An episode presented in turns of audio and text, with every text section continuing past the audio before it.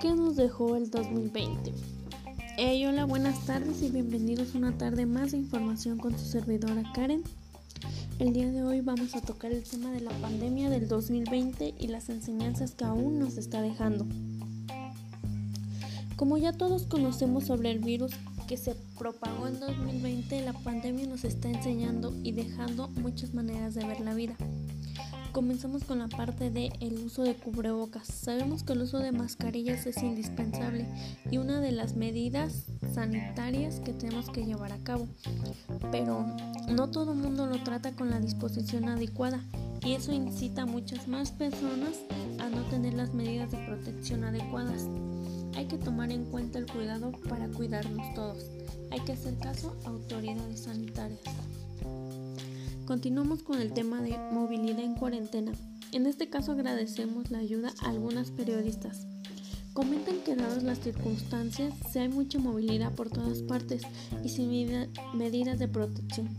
Comenzaron a hacer entrevistas del por qué no tenían y que la gente solamente contestaba que ya no veían la necesidad de tenerla y por ese tipo de opiniones aún todavía no pasábamos de semáforos.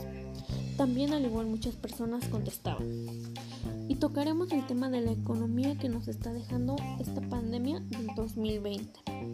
Todos tenemos que tomar en cuenta que la economía para muchos trabajadores en empresas locales y empleados disminuyera demasiado y muchos se vieron en la obligación y necesidad de cerrar y dejar desempleados a padres de familia. La verdad es un tema doloroso porque no se han podido recuperar y no hay muchas maneras de solucionarlo de manera independiente. Y por último hablaremos de las muertes que está dejando la pandemia del COVID-19. Conocemos que cada vez aumentan más las muertes por el virus y al igual que casos ya confirmados y los que aún no se han descubierto están en proceso. Y bueno, finalizaremos agradecemos público en general que nos escucha. Esperemos que tomen en cuenta la protección y medidas sanitarias. Yo soy Karen y que tengan un excelente inicio de semana y buen día. Gracias, hasta luego.